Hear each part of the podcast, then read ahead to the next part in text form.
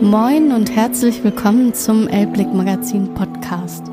Ich bin Nussin Armbrust und schnacke regelmäßig mit Menschen, die Spannendes zu erzählen haben. Heute zu Gast einer der Geschäftsführer von Ratsherrn, Niklas Nordmann. Unter anderem verantwortlich für die gastronomischen Betriebe das Lokal in Eimsbüttel, Altes Mädchen in der Schanze und die Ratsherrn Bar Mühlenkamp.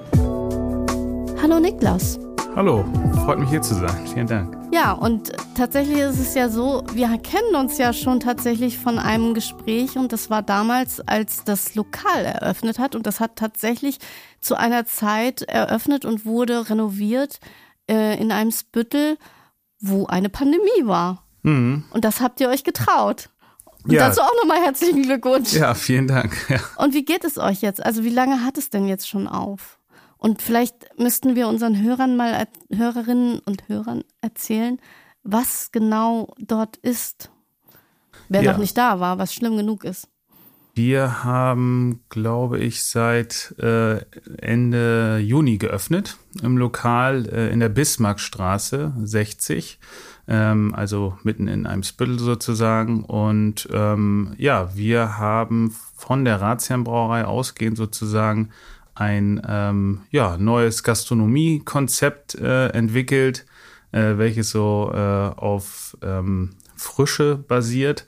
Das heißt, äh, wir wollten versuchen, das frischeste Bier Hamburgs ähm, für, den, äh, für unsere Hamburgerinnen und Hamburger erhältlich zu machen, indem wir ähm, erstmalig sozusagen mit Tankbier experimentiert haben. Das heißt, ähm, wir haben wirklich Tanks in äh, den Tresen äh, eingebaut und liefern äh, unser Bier von dem Brauereitank in den Tank äh, unserer eigenen Gastronomie.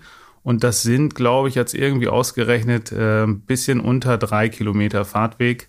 Ähm, also äh, was die Nachhaltigkeit der Transportwege angeht, ähm, eine ganz gute Bilanz.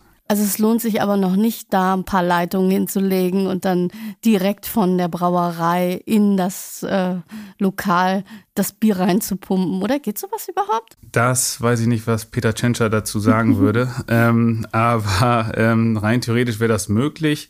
Ähm, beispielsweise im alten Mädchen ähm, ähm, probieren wir sowas gerade aus, zumindest konzeptionell. Ähm, da ist der Weg äh, ja eher auf 20, 30 Meter beschränkt.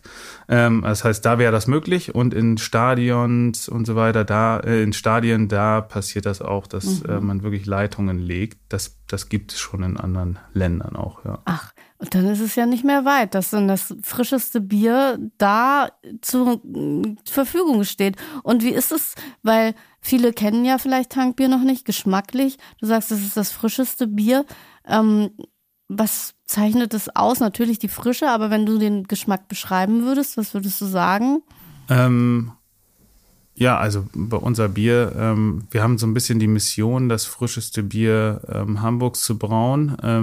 Das ist ja äh, noch nicht einfach getan, indem man es äh, schreibt, sondern indem man es auch macht. Und ähm, da gehört ganz viel dazu. Also es sind verschiedenste Komponenten. Ähm, einerseits ähm, natürlich der Transportweg, andererseits aber auch irgendwo das, ähm, das Liefergebiet. Das heißt, wo bin ich verfügbar mit meiner Marke? Wo kann man Ratsherren überhaupt kaufen? Und da versuchen wir auch, den Radius so eng wie möglich zu halten, damit wir einfach dauerhaft die Kontrolle haben. Mensch, von der Abfüllung bis zum Genuss vergeht einfach möglichst wenig Zeit. Und das ist für uns äh, symbolisiert für uns Frische. Also, und das versuchen wir mit verschiedensten Wegen sicherzustellen. Und mit unserer Strategie ähm, ähm, gelingt uns das meines Erachtens auch ganz gut. Und jetzt, wie gesagt, nochmal, um das Thema aufzugreifen, wenn ich jetzt das Flaschenbier trinke und das aus dem Tankbier, was würdest du sagen, was schmeckt dir besser? Ähm, mir schmeckt das Bier aus dem Tank äh, schon noch besser auch wenn ich äh, natürlich sehr gerne unser Flaschenbier trinke. Aber aus dem Tank hat es natürlich ähm, einen sehr geringen Transportweg. Es hat überhaupt gar keinen Lichteinfluss.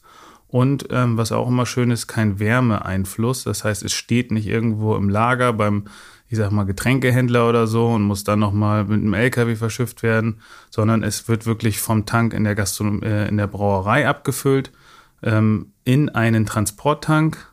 Dann fährt dieser Wagen zum Lokal, füllt es in den Tank wieder ein und ähm, somit habe ich eigentlich gar keinen äußeren äh, Einfluss auf das Bier und äh, kann es so trinken, wie sich der Braumeister das eigentlich vorgestellt hat.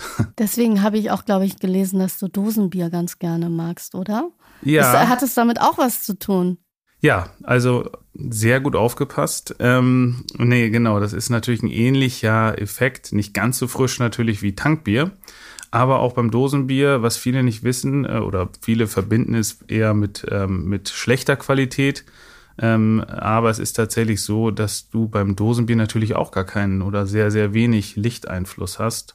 Und auch der Wärmeeinfluss auf das Bier wird reduziert, ähm, weshalb auch die Dose tatsächlich ähm, zur Frische beiträgt. Ja. Ich finde ja Dosen auch irgendwie kultig, aber es ist natürlich auch eine Frage der Nachhaltigkeit natürlich. Ähm, ich habe mich jetzt gefragt, ich kenne Ratsherren schon relativ lange und ich finde, das Bild hat sich gewandelt. Und wir sitzen jetzt ja auch hier und trinken ein leckeres Ratsherrn und es ist irgendwie kultig geworden. Also es ist nicht mehr so dieses, ach ja, das ist ja irgend so ein Bier, sondern ihr habt es irgendwie geschafft, zu einer Kultmarke zu werden. Wie viel warst du beteiligt und wie stufst du das jetzt ein? Weil es gibt ja Menschen, die mit Hoodies sogar rumlaufen, um ihre Ratsherrenliebe kundzutun. Ja, ähm, gut erkannt. Ähm, den Eindruck haben wir natürlich auch, oh, beziehungsweise ist auch viel dafür getan worden, muss man äh, fairerweise sagen, denn die Marke, ähm, die hat auch mal ihre Hochzeit gehabt und das war in den 70er Jahren. Ähm, ursprünglich gegründet worden von der Elbschlossbrauerei in den 50er Jahren als äh, Exportmarke und dann in den 70ern wirklich das beliebteste Pilz in Hamburg und das nicht ohne Grund. Ähm, und dann wurde sie natürlich mehrfach leider veräußert und ähm, war auf der Prioritätsliste nicht mehr ganz so hoch. Ähm, und ähm, ja, und dann haben wir, und dann war es so ein bisschen die Zeit, wo man gesagt hat, Mensch, das ist das Ratsherrn, aber ähm, das muss man auch nicht alle Tage trinken oder das steht in, nur in gewissen Lokalitäten, wo man nicht unbedingt hingeht. Ähm, also so ein bisschen verstaubt kann man sagen und ähm, aber immer noch eigentlich ein Markenname, mit dem viel was anfangen konnten. Und ähm, da hatte mein Vater die Marke dann äh, äh, 2008 die Markenrechte äh, gekauft und ähm, hat eigentlich eine Brauerei in die mitten ins Schanzenviertel gebaut in den schönen Schanzenhöfen. Wer noch nicht da war, sollte das unbedingt mal nachholen. Ich war da. Ja, sehr gut. ähm, und ja, ne, äh, und dann wurde eine neue Welt sozusagen für die Marke geschaffen. Und, äh, und diese Welt kam auch aus der Craft Beer Bewegung, ähm, was eigentlich ganz ähm, schön war, ähm, weil da der Fokus wieder aufs Bier gelegt wurde in der Craft Beer Bewegung, die ja eher aus den USA kam und ähm, wir dann aus einer Monomarke ähm, teilweise bis zu 20, 30 verschiedene Sorten im Jahr gebraut haben. Und äh, das auch nebenan im Braugasthaus Altes Mädchen zur Schau gestellt haben, indem da das erste Braugasthaus mit über 25 Zapfhähnen sozusagen mal äh, gezeigt wurde. Und ähm, somit wurde die, die Wahrnehmung der Marke Razian natürlich schon auch geprägt und äh, somit hat sich dann auch das normale grüne Razian Pilz, welches wir auch vom Design her wesentlich ähm, simpler gestaltet haben. Vorher war es so sehr mit Goldverzierungen ja, weiß, und dem ganzen Gold Zeug. Der ja. Ratsherr war so richtig dominant und mächtig da drauf. Ähm, und, und dann noch so äh, Alufolie oben drumherum, also so ähnlich. Ähm, das haben wir alles zurückgenommen ähm, und haben nur noch uns auf zwei Farben sozusagen fokussiert, äh, haben's, haben es simplifiziert ähm, und ähm, dadurch hat sich das irgendwie auch zur Kultmarke entwickelt. Aber das kann man alles nicht planen. Das ist dann einfach auch irgendwo ein bisschen Glück, muss auch dabei sein. Und ja, ähm, und ich bin dann ja nicht äh, direkt am Anfang dabei gewesen, immer mal wieder nebenbei ähm, und habe mich dann dafür eingesetzt, dass wir auch den Ratsherrn und die Halskrause sozusagen ähm, bisschen wieder zurückholen aufs Etikett. Die ist nämlich ganz verloren gegangen zeitweise. Und äh, die Story fand ich doch eigentlich zu schade, als dass man die jetzt irgendwie ganz äh, begräbt. Und somit ähm, haben wir jetzt die Halskrause eigentlich auf jedem Etikett, welches wir so ähm, launchen, ähm, wieder mit drauf. Und ähm, ja, das sind so die, die Dinge, ähm, wo man dann auch versucht, so ein bisschen seinen Beitrag zu leisten. Aber viele Hamburgerinnen wissen vielleicht gar nicht, was die Halskrause für eine Bedeutung hat. warum ist sie dir so wichtig, auch auf dem Etikett noch zu haben? Also wofür stand sie damals? Ich habe das tatsächlich mal, ähm, ich war tatsächlich mal im Ratsherrenlokal in Winterhude. Und da in hat der Bar, man, ja. Im Ratsherren Bar, genau.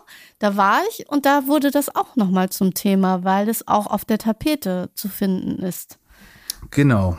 Die Ratsherren Bar auch ein ähm, tolles Projekt gewesen, ähm, um mal wirklich der äh, zu symbolisieren oder mal so eine Art ähm, ja, so eine Art ähm, Markenerlebnisort zu schaffen für die Marke Razian. Äh, die ist 2019 fertiggestellt worden. Und ähm, genau, da haben wir die Halskrause so ein bisschen für uns wiederentdeckt, haben sie animiert, haben sie so in Szene gesetzt. Ähm, da ging das alles eigentlich so los und ähm, die Halskrause, ja, sie rankte sozusagen um die um die Senatoren, um die Ratsherren in den äh, in den Rathäusern logischerweise. Ähm, für uns oder für mich auch ähm, symbolisiert sie so ein bisschen das Traditionelle. Das heißt wirklich die Tradition, die wir auch nicht vergessen sollten, wo wir herkommen dass Razian eben nicht eine Marke ist, die irgendwie vor acht Jahren oder so gegründet worden ist, sondern dass wir ähm, uns äh, anschließen an eine Brautradition, die es in Hamburg immer schon gegeben hat und auch an, an die Marke, die schon die Beatles getrunken haben. Äh, das hatten wir auch neulich mal in so einer Doku gesehen. Ehrlich. Äh, und das ist eigentlich, das äh, macht uns ja auch irgendwo einzigartig, diese Positionierung, diese sehr moderne, aber trotzdem traditionelle ähm, Positionierung. Und ähm, Deswegen ist für mich die Ratsherr, die Halskrause soll eigentlich sicherstellen, Mensch, bei allem, was wir tun, lass uns die Tradition jetzt auch nicht vergessen und äh, deswegen versuchen wir auch immer so einen Mix zwischen traditionellen Braustilen und modern interpretierten Braustilen zu machen und nicht komplett alles über den Haufen zu werfen. Ja, ich wollte gerade sagen, weil es, ich habe ja tatsächlich mal Hotelfachfrau gelernt und da war das deutsche Reinheitsgebot für Bierbrauen ganz oben und äh, die Craft-Bier-Szene ist ja da eher kreativ und experimentell und versuchst du das zusammenzubringen auf eine gewisse Art und Weise. Ja, kann man so sagen, dass wir, wir sehen uns so ein bisschen als Bindeglied auch ähm, zwischen, sag ich mal, den traditionellen, wir wollen nur das Reinheitsgebot befolgen, diesen bayerischen, sag ich mal, fast schon, ähm, aber auch dem Experimentierfreudigen aus der Craft-Beer-Bewegung und ähm, versuchen das auch in den Bierstilen so ein bisschen darzulegen. Also wir wollen wirklich eine Brücke bauen. Ähm, das ist, glaube ich, auch so unser Markenauftrag, ja. Hm. Und ist es tatsächlich so, ähm, also du hast ja auch schon gesagt, äh, Craft-Bier-Szene, du hast auch in den USA studiert. Hast du die da kennengelernt oder wie stehst du überhaupt selber so zum Craft-Bier? Hast du selber angefangen, auch ein bisschen rum zu experimentieren, selber zu brauen oder war das also so für dich? Oder ja. macht man das dann schon eher im großen Stil, weil man weiß, okay, mit Razian möchten wir auch ein bisschen in diese Szene eintauchen? Genau, ich hatte eigentlich nicht so viel zu tun mit dem ganzen Thema, auch mit dem Thema Bier nicht, sondern man hat es halt getrunken, äh, um gewisse Zwecke zu äh, äh verfolgen, aber mir auch nicht. Aber ähm, ähm, nee, genau. Also ähm, ich bin dann nach meinem Abitur ähm, äh, 2013 bin ich dann äh, so klassisch, wie man so macht, an äh, äh in die USA gereist, habe da äh, erst in Kanada zwei Monate gearbeitet und äh, bin dann noch von dem Geld, was ich mir da verdient habe, ein paar Monate äh, äh, an die Westküste sozusagen in den USA herumgereist und habe dann wirklich so erstmal begriffen, was das eigentlich so äh, bedeutet in, äh, und ähm, wie schön diese Bewegung eigentlich geworden ist, dass wieder in jeder Kleinstadt ähm, eine kleine regionale äh, Craft-Brauerei, für mich ist es eher eine Regionalbrauerei, ähm, entstanden ist und dass man sich dann direkt mit den Braumeistern unterhalten hat und die Leute, die Gäste sich übers Bier in der Gastronomie unterhalten haben, das kannte ich gar nicht mehr so aus Deutschland. Ähm, das war so, ja, Bier ist halt Bier. So. Und wir haben Pilz, wir haben Weizen, ja, vielleicht kommt da noch irgendwas dazu, ein helles.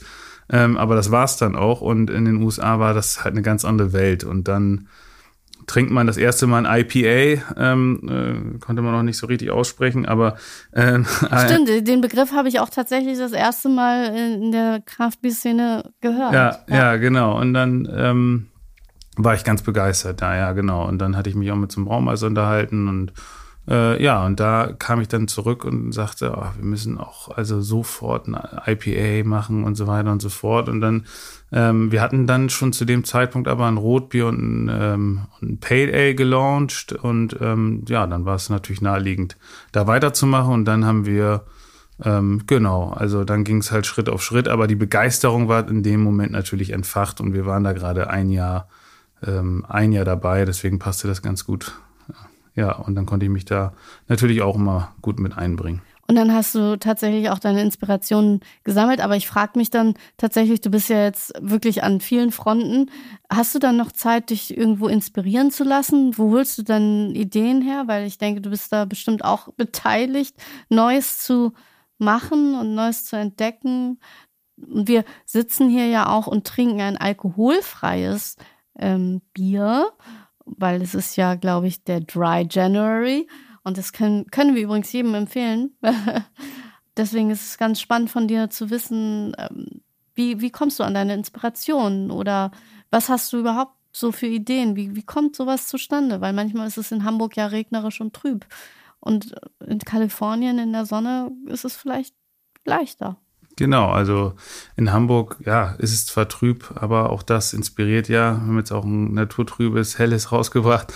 Also ähm, ähm, das alles gut, aber ähm, nee, genau, also meine Inspiration hole ich mir äh, ganz viel von Reisen eigentlich. Ähm, ähm, so wirklich, ähm, da beschwert sich meine ähm, Partnerin auch immer häufig, ähm, Urlaub ist nie Urlaub, sondern immer äh, irgendwie Rest, verschiedenste Braugasthäuser oder Brauereien oder wie auch immer besuchen und äh, sich da inspirieren lassen. Äh, das ist eigentlich immer so, ist auch schon ein bisschen Hobby geworden und das macht auch Spaß und das machen wir auch viel. Ähm, versuchen wir immer mal wieder so einzubauen und ähm, da hole ich mir natürlich schon viel äh, Inspiration her.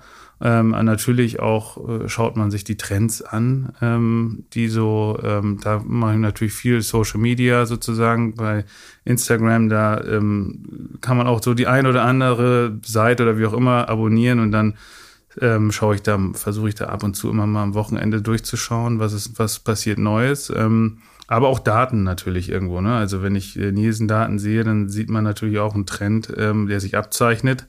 So zum Beispiel ähm, alkoholfrei als Kategorie, ähm, die einfach jährlich wächst, als einer der fast einzigen oder der wenigsten Bierstile, äh, die noch wachsend sind äh, von Jahr zu Jahr. Aber ähm, kann man denn bei alkoholfrei jetzt mal ganz doof gefragt, gibt es da unterschiedliche Geschmacksrichtungen dann irgendwann? Also ja, jetzt, ähm, also damals noch nicht so viel. Da gab es Pilz alkoholfrei, Weizen alkoholfrei vielleicht und noch äh, irgendwas Alster, also Radler alkoholfrei vielleicht noch. Aber das, auch das entwickelt sich wiederum aus der Craft Bewegung, dass man da auch mit rum experimentiert und sagt, ein alkoholfreies Bier muss jetzt nicht, ähm, sag ich mal, nach äh, nach Würze, wie wir immer sagen, schmecken, also sehr süßlich, ähm, diesen typischen Geschmack, den man eigentlich kennt von alkoholfreien, ähm, sondern alkoholfreies Bier, wenn man ein bisschen rumexperimentiert, ähm, kann auch anders schmecken. Und ähm, wir haben dafür sehr, sehr viel rumexperimentiert. Bei unserem ersten alkoholfrei haben wir eine spezielle Hefe benutzt, die das Bier entalkoholisiert, aber den Geschmack teilweise erhält. Und ähm, bei unserem jetzigen Pilzalkoholfrei, welches wir hier auch gerade trinken, haben wir versucht, eigentlich möglichst nah an so ein Pilzerlebnis, so ein herbes Pilzerlebnis ranzukommen und ähm, hatten da die Idee, das Bier kalt zu hopfen. Ähm, was auch so eine spezielle Verfahrenstechnik aus den, aus den USA eigentlich ist, ähm, nochmal im kalten Zustand sozusagen nachzuhopfen und ähm, und dadurch ähm, ja konnten wir ein bisschen Aroma wieder hinzufügen auf natürliche Art und Weise und, und so einen herben Pilzgeschmack erzeugen. Und da das ist das einzige alkoholfrei, wo ich wirklich sage, jetzt damit können wir uns heute Abend mal besaufen. Also das ist ja, wirklich, das, also, das hat man ja sonst nicht. Gibt es ja Gefühl, ne? nicht diesen, wie heißt der Effekt, wenn man dann denkt, man hat was getrunken und man hat es gar nicht. Ich weiß gar nicht, wie dieser Effekt heißt, aber dass man alkoholfrei getrunken hat, aber denkt, man ist betrunken, das gibt es doch auch so eine Studie oder so. Und ich glaube, wenn man das Bier probiert, dann würde man wahrscheinlich auch gar nicht merken, dass es eben alkoholfrei ist und denken, man hat vielleicht ja, einen genau. Tee. Also, das hatte ich ja eben gesagt. Also wir haben ja im Vorgespräch schon äh, kurz geredet und ähm, wir machen es ja jetzt immer so, dass wir ähm, in unseren Brauereiführungen gar nicht äh, erzählen, was für ein Bier das ist und starten eigentlich immer mit dem alkoholfreien und fragen dann auch ähm, die Leute, Mensch, äh, was glaubt ihr denn, was äh, was das für ein Bier ist. Und da hatten wir ganz, ganz selten mal jemand, der gesagt hat, Mensch, das ist ein alkoholfrei, sondern die meisten sagen, ja, das ist ein herbes Pilz, ein herbes, gutes Pilz. So, und dann sind die immer ganz überrascht, wenn man dann das Etikett aufdeckt und dann steht da alkoholfreies Pilz. So, ne? Das ist ganz interessant, ja. Ich finde es auf jeden Fall sehr spannend, äh, dass du vorhin gesagt hast, dass du immer auf Reisen bist. Und dann muss ich leider fragen, wo warst du, wo du sagst, da muss, da muss man unbedingt hin, auch wenn ich Hamburg liebe und kaum verlasse. Das lohnt sich aber. Oder was war so ein Erlebnis, wo du sagst, oh, da müsst ihr mal unbedingt vorbeischauen? Ja, also ähm, klar, die USA ähm, sind ganz interessant, aber innovativ ähm, muss ich sagen, äh, ist, ist ganz klar Kopenhagen äh, für mich und also generell die skandinavischen Länder. Also, das ist ja zum Glück nicht so weit. Und das ist noch nicht mal weit. Und da ähm, holt man sich natürlich auch sehr viel Inspiration, weil die sind einfach extrem experimentierfreudig und probieren extrem viele Sachen aus. Warum ist das so? Ähm, Gute Frage. Ich glaube, bei uns ist es so, in Deutschland haben wir einfach, sind wir schon ein bisschen verwöhnt, was so die Brauereien angehen. Wir haben ja noch relativ viele kleine äh, regionale Brauereien, insbesondere in Süddeutschland, ähm, und hatten nie das Bedürfnis, dass wir da jetzt äh, irgendwie uns neu erfinden müssen. Und äh, in anderen Ländern wie in den USA zum Beispiel, aber auch in, in Dänemark, ähm, ähm, da gab es einfach nicht diese spannende Bierkultur oder überhaupt eine Vielfalt. Da gab es dann nur die großen, die ich nicht nennen möchte. ähm, aber das wollen wir ähm, auch nicht. Ed. genau. Ja, und ähm, mehr nicht. Und dementsprechend gab es dann ganz anderen Bedarf, glaube ich. Und deswegen ähm, diese Experimentierfreude. Also dann muss ich auf jeden Fall mal nach Kopenhagen, nach Schweden. Ich kann Kopenhagen, übrigens auch England auch spannend. Ja, ich kann in Norwegen eine Bar empfehlen, äh, die ist allerdings für Drinks bekannt. Himcock ist eine es gibt die 100 weltbesten Bars und sie ist, glaube ich, auf Platz 5 oder so. Ja, ähm, ja aber da, ja, da geht es allerdings um Alkohol, äh, also um Cocktails, um, also die machen ihre eigenen Essenzen aus irgendwelchen Blaubeeren und so. Ja, also ja. ganz verrückt, also richtig verrückt. Und die waren hier mal tatsächlich in Hamburg und haben einen Teil ihrer Getränke hier vorgestellt. Und deswegen war ich damals so fasziniert und dachte, wie kommt man darauf? Ja, ja, ja. Aber wahrscheinlich, weil man da so viel Zeit hat, sich mit Alkohol zu beschäftigen. ich glaube auch, dass es was damit zu tun hat, dass es eine generelle Bewegung gibt zum Handwerklichen zurück, äh, also Craft übergeordnet sozusagen, aber auch zum Regionalen. Das sind so diese beiden äh, Themen, die wir ganz stark sehen. Und ähm, deswegen, wir verstehen uns auch eher als Regionalbrauerei und wollen uns gar nicht in irgendeiner Szene so festlegen ähm, und wollen was für Hamburg einfach tun. Und ähm, aber das auf wirklich eine handwerkliche Art und Weise. Und da gibt's ganz viele Manufakturen, äh, auch in, in natürlich auch in Europa überall und in jedem Bereich. Also sei es im ähm, Bier, sei es im Spirituosensegment, aber auch im Brot- äh, oder Bäckereisegment, wie auch immer, da geht alles sehr stark zurück zum Handwerk und zu wertigen Produkten. Ähm, und das hat, glaube ich, die Corona-Krise nochmal ein bisschen verschärft. Und ähm, ich habe auch, wir haben ja über das Lokal gesprochen. Ähm, nochmal, da muss ich nochmal zurückführen jetzt, weil mir das gerade auch nochmal einfiel, weil Essen und Trinken gehört ja immer so zusammen. Und wenn ich jetzt nochmal darauf zurückkomme, Essen und Trinken, ähm, experimentieren, Neues entdecken. Ich war mal bei einem Food Pairing von Ratsherrn mit Schokolade und habe mich halt gefragt, ähm, was war für dich so das Aufregendste an Food Pairing mit Bier und was würdest du jedem mal empfehlen? Das Aufregendste im Food Pairing. Ähm, mhm.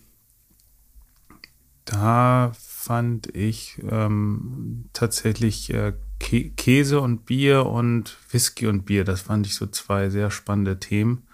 Ähm, beim Käse konnte man ähm, auch äh, ja, in verschiedenste Richtungen gehen. Ähm, da war es so eine, so eine spannende Erfahrung, mal so ein richtig, äh, da hatten wir so einen sehr würzigen, scharfen Käse irgendwie auch so in die Richtung. Und, äh, ähm, und das hat fast schon so ein bisschen gebrannt dann auch im Mund. Und dann haben wir äh, irgendwie ein, ein hopfiges Bier dazu getrunken, ich glaube ein IPA. Und, ähm, und das hat das Ganze dann sofort ähm, ausgewogen und ausbalanciert. Und das war natürlich eine Kombi, die total spannend war. Ähm, das habe ich auch ganz oft, dass ich dann irgendwie scharf, dass ich irgendwelchen Leuten was sehr Scharfes unterjubel, den dann aber auch, also den Bedarf schaffen sozusagen und dann den mal ein hopfiges Bier dazustellen, äh, um gleich sozusagen das, äh, den Brand zu löschen. Und äh, da merkt man einfach, was Bier eigentlich kann. Ähm, und das ist ganz interessant. Und ähm, ähnliches Thema beim, beim Whisky auch, ähm, wobei mir die Welt des Whiskys da noch nicht so bekannt war. Und das war für mich natürlich auch spannend, was da so zusammenpasst und dass es doch eigentlich beides sehr ähnlich hergestellt wird, Whisky und Bier. Das fand ich ganz spannend. Also könnte man auch mal irgendwann Whisky, Bier in der Flasche machen? Nein. Kann man auch machen, ja. Ist auch schon gemacht worden, ja. Ah, okay, das wusste ich gar nicht. Das gibt's schon. Schade, ich dachte, das wäre jetzt innovativ. ja, ähm, viel ausprobiert worden, ja. Ja. Ähm, gut, ich habe tatsächlich noch mal zurück zum Essen, aber muss ich jetzt nochmal kommen, weil jetzt komme ich doch nochmal zurück ins Lokal, weil als wir uns das letzte Mal unterhalten haben, hast du mir von deiner Oma Anneliese erzählt und den tollen äh, Desserts. Und irgendwie würde ich das nochmal gerne wissen, wie kommt das an? Und ähm, Gibt es da Neuerungen oder hast du, sagen die Leute, äh, das ist wirklich das Nonplusultra und das trinke ich immer mit einem Ratsherrn alkoholfrei? Ja, also das war ja genau eine ganz witzige Angelegenheit, wobei die Leute immer dachten, dass, also das hatte ich jetzt öfter gehört, dass, ähm, dass das so ein Scherz ist, dass es irgendwie äh, eine fiktive Person ist, Oma Anneliese. Aber es ist ja tatsächlich meine Oma, die immer das gleiche Dessert äh, sozusagen gemacht hat, auch immer sehr großzügig natürlich ähm, ähm, äh, so, ein, so ein Nachtisch, so eine Nachspeise ganz speziell von ihr mit einem Schuss Orangensaft und natürlich auch ein bisschen Likör. Ähm, und dazu passt eigentlich jedes Bier, ähm, äh, auch natürlich ein alkoholfreies. Ähm, und ähm, das haben wir, ja genau, seit, seit längerem auf der Karte und ist eins unserer Standarddessert eigentlich geworden. Ähm, bloß wir müssen den Leuten noch ein bisschen klar machen, dass es wirklich keine ausgedachte Story ist. Ach so, das ist Oma. Gibt es ja. ein Foto von Oma Anneliese im Lokal? ja, das, dir? das müsste man vielleicht mal machen, ja. Ja, das müsstest du, du müsstest ja. wahrscheinlich mal ein ganzes Familienalbum öffnen und sagen, Oder das ist so, Oma ja. Anneliese. Ja, ja. ähm, aktuell spüre ich auch einen Trend, der hat gar nicht viel mit Bier zu tun, sondern der hat was mit Gemeinwohl zu tun und der hat auch was mit, ähm, ja, natürlich auch mit Nachhaltigkeit zu tun und äh, gemeinschaftliches Wirtschaften. Und es ist tatsächlich nicht so leicht, ähm, in Unternehmen gemeinwohlorientiert zu wirtschaften. Gibt es da Ansätze bei Ratsherren, wo man sagen kann, das machen wir für die Allgemeinheit, das gibt es? Also, dass manche, ich, ich kann jetzt tatsächlich ein Getränkebeispiel nennen. Ähm, die Firma Völkel ähm, macht zum Beispiel Streuobstwiesen. Äh, aus ihren ja, Geldern oder legt welche an. Äh, macht ihr dann sowas wie ein Hopfenfeld, was nachhaltig ist? Genau, also ähm, Nachhaltigkeit ist äh, definitiv ein Thema, was uns sehr äh, am Herzen liegt. Ähm, das äh, versuchen wir mit unserer Brauerei eigentlich ähm, auch jeden Tag eigentlich fast äh, sozusagen zu optimieren.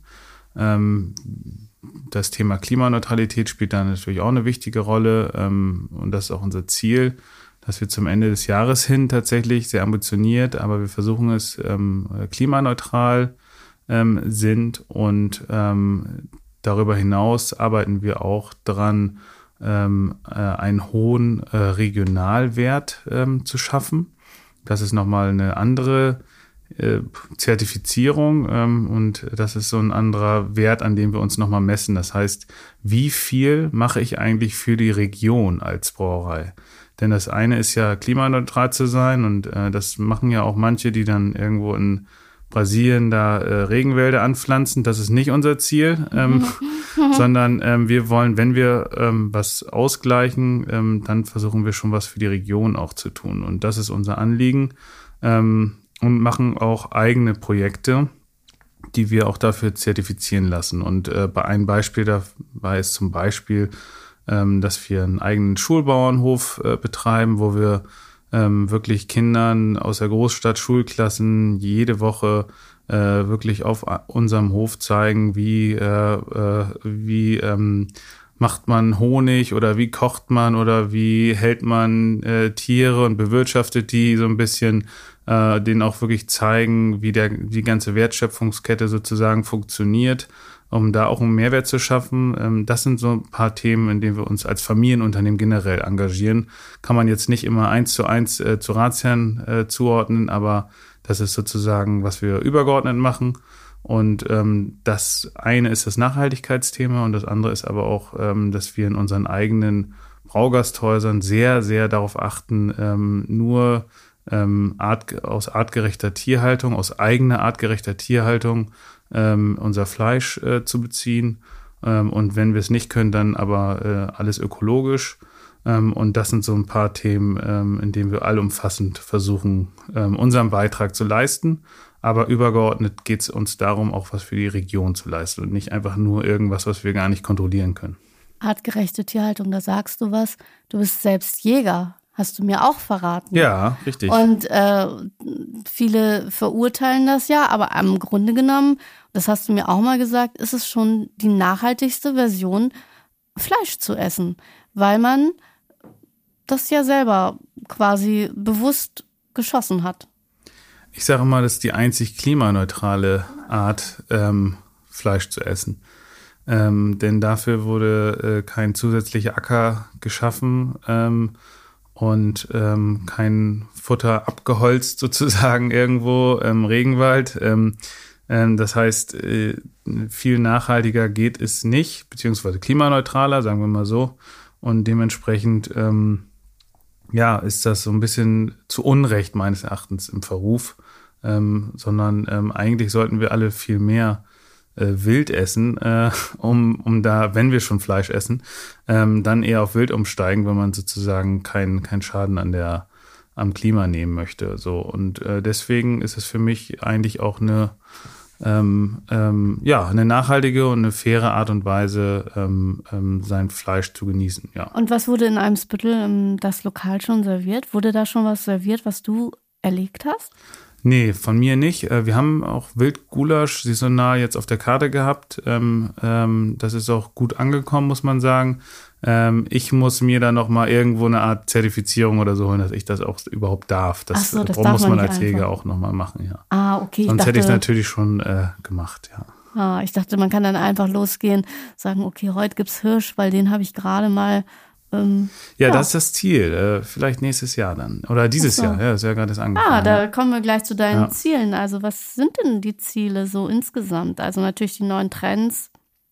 Was möchtest du für dich? Ähm, noch mehr reisen? Schafft man das überhaupt? Zumindest noch mehr neue Orte entdecken, äh, wenn es ums Reisen geht, das auf jeden Fall. Ähm, und ähm, mich da inspirieren lassen, beziehungsweise wieder mehr reisen. Das war im letzten Jahr und im vorletzten Jahr leider etwas schwierig. Ähm, Ziel ist es auch nachhaltiger zu reisen. Ähm, das heißt mehr in der Region ähm, und einfach so ein bisschen seinen eigenen Fußabdruck, so äh, seinen CO2-Fußabdruck zu verringern. Das ist so privat äh, das Ziel, würde ich sagen.